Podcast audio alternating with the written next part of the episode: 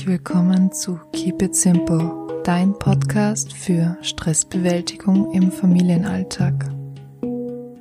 Hallo und herzlich willkommen zu einer Spezialepisode. Auf meinem Blog findest du diese Woche einen Beitrag zum Thema Meditation und ich hatte mir überlegt, dazu eine Folge zu machen, in der ich über meinen zehntägigen Meditationskurs in Indien erzähle. Ja, und darum wird es auch in dieser Folge gehen. Für den Fall, dass du mich noch nicht so gut kennst, ich bin ja in der Vergangenheit sehr viel gereist, also wirklich sehr, sehr viel. Und bei meiner ersten Weltreise war mein letztes Ziel Indien, wo ich sechs Wochen verbracht habe. Und um diesen Aufenthalt abzurunden und auch abwechslungsreicher zu gestalten, habe ich damals beschlossen, einen zehntägigen Vipassana-Kurs in Jodhpur, Rajasthan zu machen und aus meiner damaligen Sicht einfach authentische Erfahrungen machen zu können. Vipassana ist so die üblichste Form von Meditationszentren, die man finden kann, wenn man ein längeres Retreat machen möchte, weil sich diese Zentren auf der ganzen Welt finden und die Möglichkeit zwischen 10 oder 23-tägigen Kursen besteht. 23-tägige Kurse sind aber nur möglich, wenn man den 10-tägigen Kurs schon einmal abgeschlossen hat. Diese Vipassana Center finanzieren sich komplett durch freie Spenden und ist auch auf die Mitarbeit von Volontären angewiesen. Mahlzeiten und Unterkunft sind dabei inkludiert und am Ende des Kurses konnte auch jeder Teilnehmer selber entscheiden, wie viel ihm der Kurs wert war und das dann einzahlen.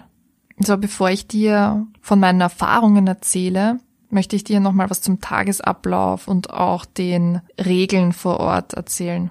Prinzipiell hatten wir jeden Tag circa zehn Stunden Meditation, was für einen Anfänger echt viel ist. Um vier Uhr in der Früh wurden wir geweckt durch einen Gong und dann gab es zwischen 4.30 Uhr und 6.30 Uhr die Morgenmeditation. Danach gab es eine eineinhalbstündige Frühstückspause, die man natürlich nicht nur in der Frühstückshalle verbringen musste, sondern man konnte natürlich auch aufs Zimmer gehen und die Zeit zum Duschen nutzen. Es gab einen Unterschied zwischen Gruppenmeditationen, die in der Halle stattgefunden haben und Meditation, die auch frei wählbar war. Das heißt, man konnte sie entweder in der Halle machen oder im eigenen Zimmer. Wobei es da natürlich auch auf den Lehrer ankam und der auch dazu gesagt hat, ob das jetzt möglich ist oder nicht. Zwischen acht und elf gab es eben nochmal Meditation, dann eine Stunde Zeit zum Mittagessen, noch eine Stunde Zeit für eine Ruhepause und nachmittags war es dann bei uns tatsächlich so, dass wir zwischen 13 und 14.30 Uhr auf dem Zimmer meditieren konnten. Und von 14.30 Uhr bis 17 Uhr wurde die Meditation dann in der Halle durchgeführt. Dann gab es eine einstündige Teepause, dann wieder eine Gruppenmeditation und zwischen 19 und 20.30 Uhr gab es einen Videodiskurs, danach nochmal eine halbe Stunde Meditation und dann war Nachtruhe. Also spätestens um 21.30 Uhr musste man im Bett liegen. Aber ganz ehrlich, normalerweise war man da eh schon so fertig, dass man einfach nur schlafen wollte. Am nächsten Tag musste man ja wieder um 4 Uhr aufstehen. Ganz wichtig war, dass es während der Zeit ganz strenge Regeln gab und die möchte ich dir jetzt einmal vorlesen. Während der gesamten Zeit darf weder gesprochen oder sonstige Kommunikation jeglicher Art stattfinden. Männer und Frauen sind während der gesamten Zeit getrennt. Das gilt auch für Paare, Familienmitglieder etc. Physischer Kontakt ist unabhängig des Geschlechts verboten. Physische Aktivitäten wie Sport oder Yoga sind verboten. Der Konsum von Zigaretten, Alkohol und sonstigen Drogen ist verboten. Sämtliche Mahlzeiten sind vegetarisch und Fasten ist nicht erlaubt. Folgende Aktivitäten sind ebenfalls verboten. Musik hören, lesen, Schreiben. Sämtliche elektronische Geräte sind ebenfalls vor Kursbeginn abzugeben. Zusätzlich dazu gibt es auch einen strikten Code, der während der ganzen Zeit befolgt werden muss und der entspricht dem Entsagen folgender Dinge. Dem Töten jeglichen Lebewesens, Stehlen, sämtlichen sexuellen Aktivitäten, dem Erzählen von Lügen, dem Einnehmen von Rauschmitteln. So, vielleicht bist du jetzt komplett überfordert. Kannst dir sicher auch vorstellen, dass es mir genauso ging. Ich hatte absolut keine Ahnung, was mich jetzt erwarten würde, auch wenn eigentlich alles angegeben war. Aber wie es wirklich in der Praxis ausschaut, das war für mich unvorstellbar.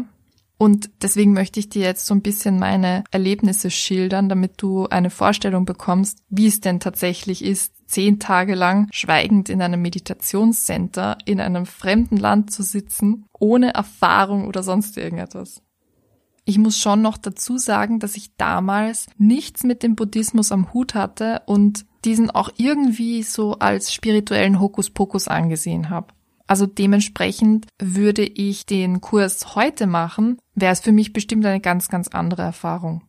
So, aber jetzt starten wir mal. Also am ersten Tag oder sagen wir eigentlich an Tag null war der Check-in sozusagen bis, ich glaube, 15 oder 16 Uhr. So genau kann ich mich nicht mehr erinnern mein damaliger Partner und ich, wir waren wesentlich früher dort, weil wir ehrlich gesagt vom Hunger getrieben waren und jetzt auf die Schnelle in Jodhpur nichts gefunden haben. Es war auch eine sehr gute Entscheidung, weil dort gab es dann schon ein ganz tolles Mittagessen.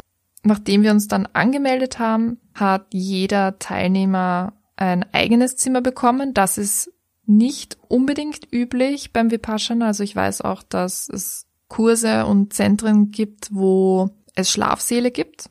Aber wir hatten echt den Luxus, ein Einzelzimmer inklusive Bad zu haben.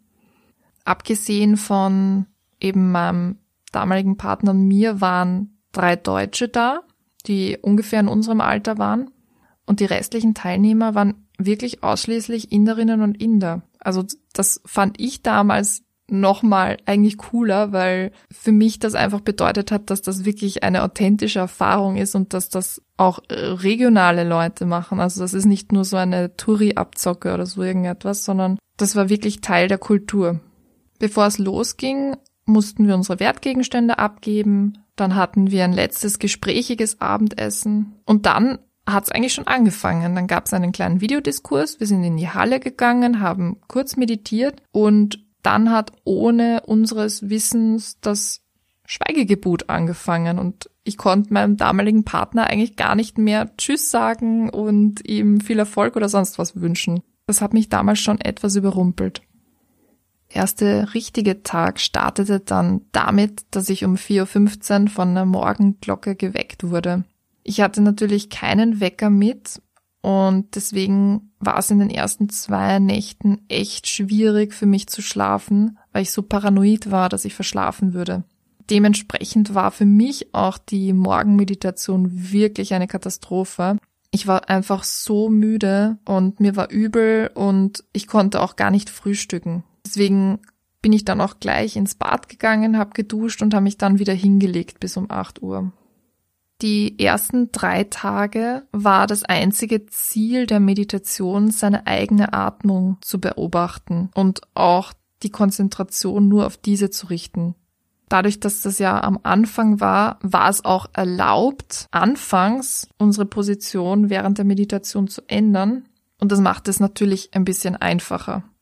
Aber prinzipiell blieben die ersten drei Tage ziemlich gleich und wir waren zehn Stunden am Tag nur damit beschäftigt, uns auf die Atmung im Nasenbereich zu konzentrieren. Der Bereich wurde dann natürlich von Tag zu Tag etwas kleiner. Abends war dann, wie gesagt, dieser Videodiskurs, bei dem wir Theorie und Hintergrundwissen zur Vipassana-Meditation erhalten haben. Am Anfang fand ich das eigentlich ganz witzig und auch ganz interessant, aber ich muss sagen, dass ich damals eine so festgefahrene Meinung hatte, dass es mich irgendwann einfach geärgert hat, weil ich dem nicht zustimmen konnte und weil ich das Ganze auch für ein bisschen sektenartig gehalten habe. Der zweite Tag hat dann übrigens gleich damit angefangen, dass plötzlich zwei von den drei Deutschen gar nicht mehr da waren. Und der dritte Deutsche, der ja, also die sind ja alle zusammengereist, der hat das genauso erfahren wie wir. Also die waren plötzlich einfach weg. Also für die war es sowohl körperlich als auch psychisch zu hart, das zehn Tage lang durchzustehen. Und meiner Meinung nach sagt das auch echt viel über diesen Kurs aus, weil das hält nicht jeder durch. Also das darf man wirklich nicht unterschätzen. Am vierten Tag startete dann die eigentliche Vipassana-Meditation. Die ersten drei Tage waren ja nur Vorbereitung. Und das bedeutete für uns, dass wir dreimal täglich eine Stunde lang mit gekreuzten Beinen in der Halle sitzen mussten und die Position nicht wechseln durften. Und das Ganze natürlich zusätzlich zu den restlichen sieben Stunden meditieren.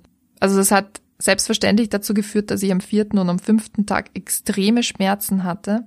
Aber die Sache war ja, dass laut der Vipassana-Meditation es nicht erlaubt war, darauf zu reagieren. Am sechsten Tag habe ich dann auf einmal angefangen zu realisieren, dass ich jetzt schon die Hälfte der Zeit da bin, aber noch nicht so richtig angefangen habe, mich ernsthaft mit der Meditation zu befassen. Und deswegen habe ich am sechsten Tag plötzlich so einen Motivationsschub bekommen und wollte mich wirklich auf dieses ganze Erlebnis einlassen. Das hat dann auch die nächsten vier Tage dazu geführt, dass ich komplette Stimmungsschwankungen hatte und wirklich extreme emotionale Ausbrüche. Also ich habe dann auch vermehrt auf dem Zimmer meditiert, weil ich während der Meditation plötzlich zum Heulen angefangen habe, dann war ich wieder super glücklich, dann war ich wütend. Also es war wirklich extrem und wirklich schlimm, aber auch sehr, sehr spannend, dass eine Meditation so etwas machen kann. Es war auf jeden Fall eine psychische Herausforderung. Während der ganzen Zeit habe ich auch für mich damals festgestellt, dass ich eben mit der buddhistischen Philosophie nicht wirklich etwas anfangen kann, weil ich so den Grundzügen schon zugestimmt habe, aber mich dann die Details einfach abgeschreckt haben. Eine Sache, die mir eigentlich schon von Anfang an klar war und die sich dann auch bestätigt hat während der gesamten Zeit, war, dass die fehlende Kommunikation für mich eigentlich überhaupt kein Problem war. Also ich unterhalte mich zwar schon gerne mit Menschen, wenn es eine sinnvolle Unterhaltung ist oder Spaß macht, aber ich habe auch überhaupt kein Problem damit, einfach ruhig zu sein und nichts zu sagen und mit niemandem zu reden. Am letzten Tag endete dann um 10 Uhr das Sprechverbot und ganz ehrlich, es war am Anfang ganz, ganz komisch. Jeder war peinlich berührt und wusste gar nicht, was er sagen soll. Und als dann plötzlich mein damaliger Partner vor mir gestanden ist, habe ich mir nur gedacht, das ist so komisch und irgendwie, es war einfach seltsam. Aber es haben sich natürlich dann alle dran gewöhnt und dann haben wir auch angefangen, über unsere Erfahrungen zu sprechen und was wir erlebt haben und wie es uns einfach während der Zeit ging. An dem letzten Tag wurde zwar noch ein bisschen meditiert, aber es ging eigentlich eher gelassener zu. Wir haben sehr viel geredet, wir haben Spaziergänge gemacht, wir haben Fotos gemacht wir haben einfach eine schöne Zeit miteinander verbracht. Ja, und am elften Tag haben wir meditiert, gefrühstückt und dann sind wir zusammen zum Bahnhof gefahren und dann war es vorbei. Mein Fazit zu dem Kurs war, dass er sehr intensiv und sehr anstrengend war und nicht nur physisch, sondern auch psychisch wirklich viel Kraft gefordert hat.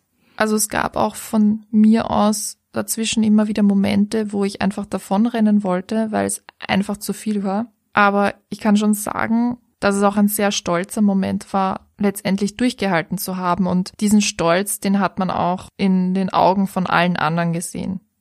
Also es war auf jeden Fall eine sehr wertvolle Erfahrung, die ich nicht missen möchte. Und ich könnte mir auch gut vorstellen, das zu wiederholen. Wenn du jetzt auch Lust bekommen hast zu meditieren, dann schau unbedingt in meinen Blogbeitrag rein. Da habe ich dir einen kompletten Anfängerguide für die ganze Familie zusammengestellt. Und dort findest du auch verschiedene Meditationsarten und positive Auswirkungen, aber auch Meditationen für Kinder.